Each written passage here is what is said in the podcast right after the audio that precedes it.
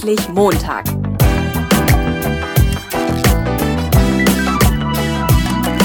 Ein Podcast von und mit Heiko Link. Herzlich willkommen zu einer neuen Folge vom Endlich Montag Podcast. Ich sitze hier heute mit Stefan Oliver Strate von Schüko. Hallo Herr Strate. Hallo Herr Link, grüß Sie.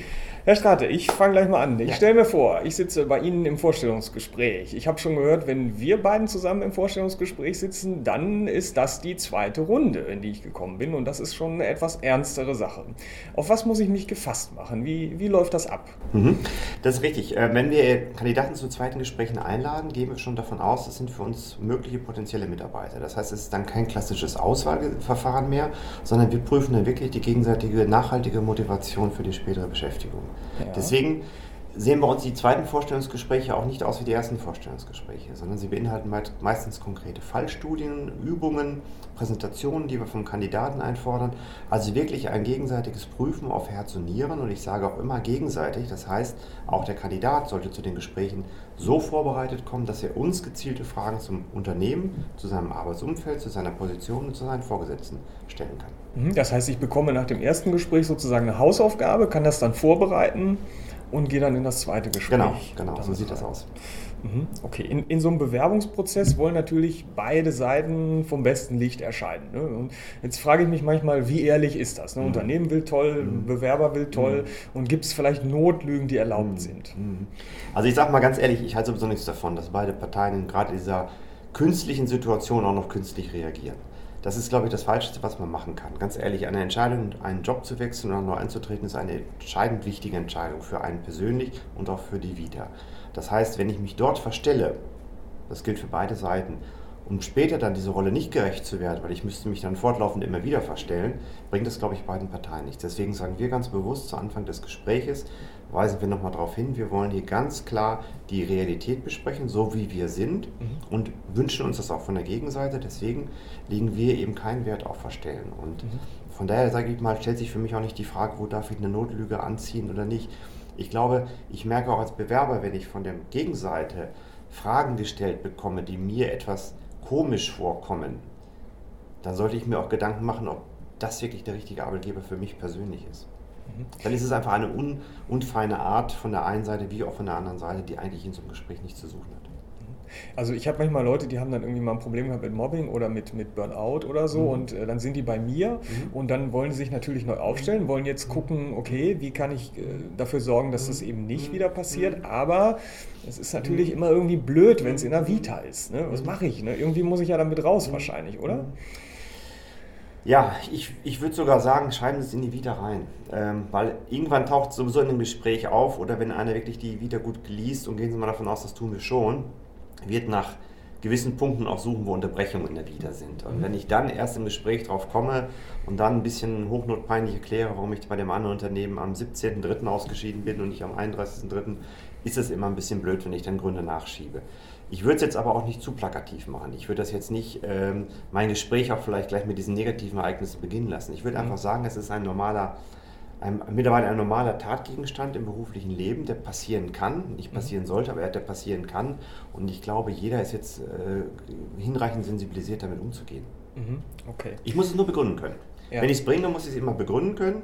Und was ich dann nicht mag, sind entweder halbseidene Begründungen, wo ich merke, das ist nicht der wahre Grund, oder aber ich fange an, sogenanntes Bashing zu betreiben, dass ich sage, ich war keine Schuld, alle anderen waren schuld. Ah. Dann würde ich schon auch ein bisschen äh, misstrauisch werden, wie geht das denn bei uns vielleicht? Ja, okay, alles klar. Hm, wie ist das mit Arbeitszeugnis? Also ich habe meine Ausbildung gemacht als Bankkaufmann. In dem Alter, äh, in dem Job war ich komplett falsch. Dementsprechend gerechterweise ist das Arbeitszeugnis halt auch nicht ja. so gut ausgefallen. Ich habe es aber auch mal erlebt, dass ich äh, beim Arbeitgeber gekündigt habe und der hat gesagt, schreib selber. Genau. Ne? Und dann unterschreib das. Und ja. dann habe ich in Irland gearbeitet, da ja. war das so, da steht nur drin, rufen Sie uns an, der hat bei uns gearbeitet. Ja. Ne? Äh, wie ist das? Wie, wie, ich meine, das ist ja immer so zwischen den Zeilen und wird, wird da angerufen oder wie wird sowas bewertet? Ja, ich gebe Ihnen jetzt mal meine private Meinung. Ich lese mir auf Arbeitszeugnisse fast gar nicht durch, weil ich genau weiß, dass viele Schönschreibereien dabei sind. Ähm, Man guckt sich vielleicht die letzte Formulierung an, das ist vielleicht für so einen Personalmenschen schon relativ wichtig, ob steht zur vollen, vollsten Zufriedenheit, vielleicht ob er auch noch sehr kontaktfreudig war, das sind so geheime Botschaften. Aber ich führe immer wieder Gespräche auch mit, mit Mitarbeitern, die sagen, Mensch, Herr Strate, wenn ich jetzt ausscheide, können Sie mir nicht helfen, können Sie mir nicht ein 1A-Zeugnis aufstellen? Und ich sage, das kann ich machen, wenn du 1A bist, weil lügen werde ich nicht. Und mhm. auf der anderen Seite solltest du überlegen, ob ein 1A-Zeugnis auf dem Arbeitsmarkt wirklich so das Alleinstellungsmerkmal ist. Ganz ehrlich, wenn ich ein 1A-Zeugnis lese, mhm. dann kann ich mir zwei Gedanken machen. Entweder ist das wirklich so eine Granate, die vor mir sitzt, dann würde ich ihn gerne einstellen. Oder aber der Kandidat hat irgendwas gemacht und hat den Arbeitgeber dazu bewegen können, ihm ein 1A-Zeugnis auszustellen. Das heißt, er legt mit einem super Arbeitszeugnis, wie immer er das bekommen hat, die Latte für, eine, für ein Vorstellungsgespräch extrem hoch. Und das ist dann sehr, sehr peinlich, wenn man im Gespräch merkt, dass das nicht der Kandidat ist, der in dem Zeugnis beschrieben worden ist. Also ich habe irgendwann angefangen, dieses erste Ausbildungszeugnis nicht mehr dabei zu legen.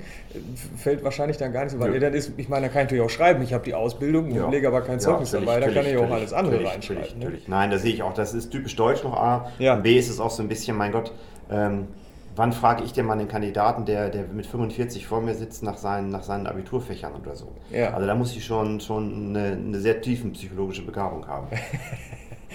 okay. Ähm, stellen Sie sich einen Hörer vor von mhm. diesem Podcast, der ist über 50, mhm. äh, möchte sich beruflich nochmal mhm. verändern und ist im Moment vielleicht gerade nicht so gut drauf, mhm. weil er nicht so richtig Chancen sieht, weil ihm mhm. die Orientierung fehlt oder irgendwie klappt es nicht. Mhm. Ähm, was können Sie als Personalentscheider so einem Hörer mitgeben auf dem Weg? Gut, die Chancen muss er schon sehen. Das ist seine Hausaufgabe. Er muss schon für sich, ich meine, er ist 50 Jahre dann alt, er heißt, er ist vielleicht 20, 30 Jahre im Job. Das heißt, er soll schon für sich, und das auch zur Not mit externer Hilfe, eben mal ganz klar aufschreiben, was habe ich geschafft, was habe ich nicht geschafft und warum habe ich das eine geschafft und das andere nicht geschafft. Und was traue ich mir wirklich zukünftig zu. Also eine Positionsbestimmung verlange ich von einem so erfahrenen Mitarbeiter schon.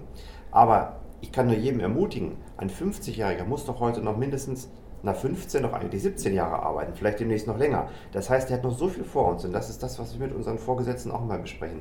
Ich sage, lehnt keine älteren Bewerber ab, das sind teilweise sehr erfahrene, sehr gute Mitarbeiter, die einfach noch mindestens 10 Jahre jetzt bei uns bleiben können. Das sind manchmal sehr dankbare Mitarbeiter und vor allem ein Riesenvorteil. Das sind meistens Mitarbeiter, die auch dauerhaft in der Region bleiben werden. Also ich stelle okay. durchaus ganz bewusst gerne auch Ältere ein, sofern aber eben ich erkenne, die Gegenseite bringt die Erfahrung mit, die wir vielleicht zum Teil wünschen, oder er zeigt zumindest die Bereitschaft an, sich mit dieser Erfahrung auseinanderzusetzen. Ja. Und das ist schon ganz wesentlich. Also da ist schon viele Hausaufgaben zu tun bei dem, bei dem Kandidaten, aber ich kann nur jeden ermutigen, das wirklich auch ehrlich und ernsthaft mit sich zu machen. Also ich brauche eine Standortbestimmung. Absolut. Mhm. Brauche aber auch ein Jüngerer. Ja. Nur der kann ja noch nicht viel machen, der hat ja noch keinen Standort richtig. Der Ältere hatte ja schon mal Standorte und die muss er einfach nur noch mal neu justieren. Was für eine Frage muss ich als Bewerber für mich beantworten, bevor ich überhaupt die erste Bewerbung losschicke? Ja, ganz konkret, warum, ist, warum mich genau diese Stelle bei diesem Unternehmen reizt. Und da will ich keine Platzhits hören, keine Allgemeinplätze. Da will ich wirklich hören, warum ist diese Position für mich das Richtige schon? Das ist doch der Beginn eines Verkaufsgesprächs für die eigene Person. Warum bin ich der Einzige, der diese Position, sage ich mal, bestmöglich erfüllen kann, ohne jetzt auf der einen Seite zu sehr, sage ich mal, sich ins rosa Licht zu stellen und auf der anderen Seite aber auch nicht zu tief zu stapeln und auch zu sagen, warum diese Position bei diesem Unternehmen. Wie viele Bewerber machen das? Es machen viele, ja. aber erstaunlich wenige machen es gut. Wie nicht gut? Meistens fängt da eine gewisse Schwadroniererei an, im Grunde genommen, warum jetzt ich dann für die Stelle der Beste bin oder der geeignete bin oder warum ich mich dort geeignet betrachte. Hm, das geht dann meistens noch, wenn es zum Unternehmen hingeht, wenn ich den Link schaffen will, werden sehr viele doch sehr schmallippig, dass, dass ich merke, haben die sich eigentlich mit unserem Unternehmen auseinandergesetzt. Die schönste Frage, die wir dann immer stellen, ist, ähm, was macht Schüko? Und dann sagt mir der Gegenüber, sie bauen Fenster. Und dann sage ich, hm, dann haben sie sich aber nicht wirklich mit unserem Unternehmen beschäftigt. Und das ist dann eine etwas peinliche Situation. Mhm. Wie kann ich mich beschäftigen? Also ich kann natürlich also googeln, mhm. äh, was gibt es noch? Ich würde immer sowohl auf die, auf die Homepage des Unternehmens schon verweisen, ganz ehrlich, das ist eine, eine, eine wesentliche Informationsquelle und ganz ehrlich, wenn Sie bei uns reingucken, die ist so dermaßen detailliert und tief, da können Sie sich tagelang mit beschäftigen. Ähm, das wäre auch vielleicht gar nicht die Erwartungshaltung. Ich würde immer noch mal die Eigensicht des Unternehmens mit zwei, drei verschiedenen Fremdsichten ähm, gegenchecken. Ich würde noch mal durchaus bei Konunu reinschauen. Ich würde durchaus auch noch mal in die Tagespresse reinschauen, mir mal die Zeitungsartikel vielleicht der letzten zwei, drei Jahre rausziehen. Was hat das Unternehmen gemacht? Wie ist es in der Presse aufgetreten? Was gab es für Ereignisse vielleicht? Bei uns war es eben die Solarkrise, die uns schwer geschüttelt hat. Wir sind aber wieder aufgestanden, wir haben uns wieder neu definiert. Unser CEO hat neue Richtungen ausgegeben. Das kann man auch sehr schön einfach nochmal aus Presseartikeln sich rauslesen. Ja. Und die sind ja meistens auch etwas objektiver noch gehalten als die Eigensicht des Unternehmens. Sie hatten eben was gesagt mit Fremdwahrnehmung nochmal abchecken. Was meinen Sie damit? Dass ich mir auch gerne nochmal Meinungen von anderen über das Unternehmen anschaue oder durchlesen würde. Nicht nur die gespiegelte Meinung des Unternehmens auf seiner Homepage selbst. Ja, wer wären potenzielle andere? Naja, wie, wie dargestellt, eben zum Beispiel lokale Zeitungsartikel so. Hm, oder ja. auch Reports, wenn es ein größeres Unternehmen ist, finden Sie uns ja durchaus auch im Manager-Magazin oder Kapital oder Wirtschaftswoche ja, ja. mal. Da würde ich auch mal gerne googeln. Ich würde aber genauso, wie gesagt, auch den Arbeitgeberbewertungsplätzen oder Portalen wie Konuno und sonstiges nachschauen.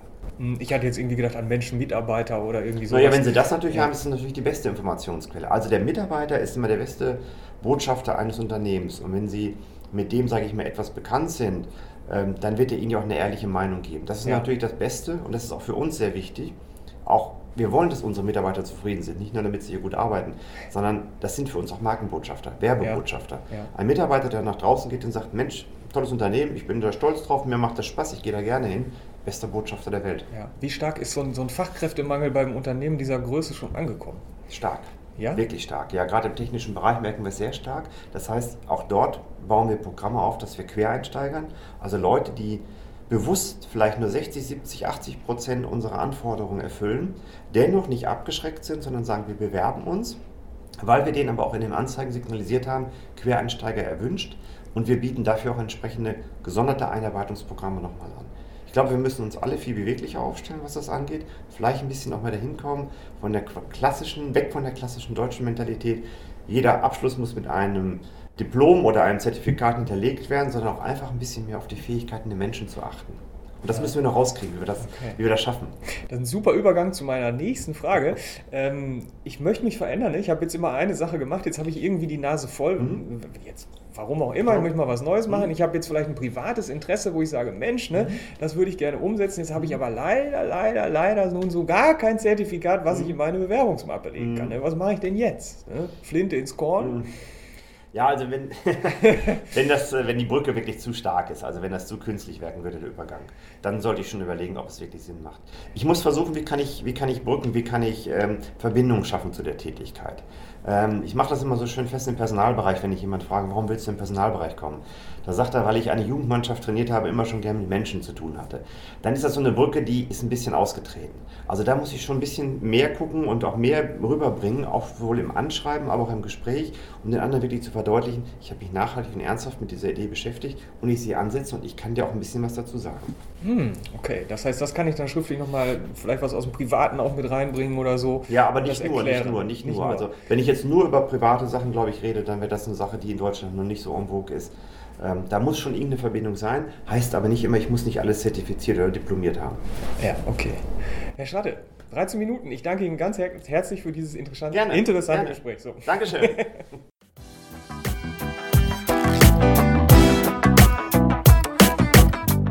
Neugierig geworden? Dann gibt es weitere Informationen auf www.endlich-montag.net.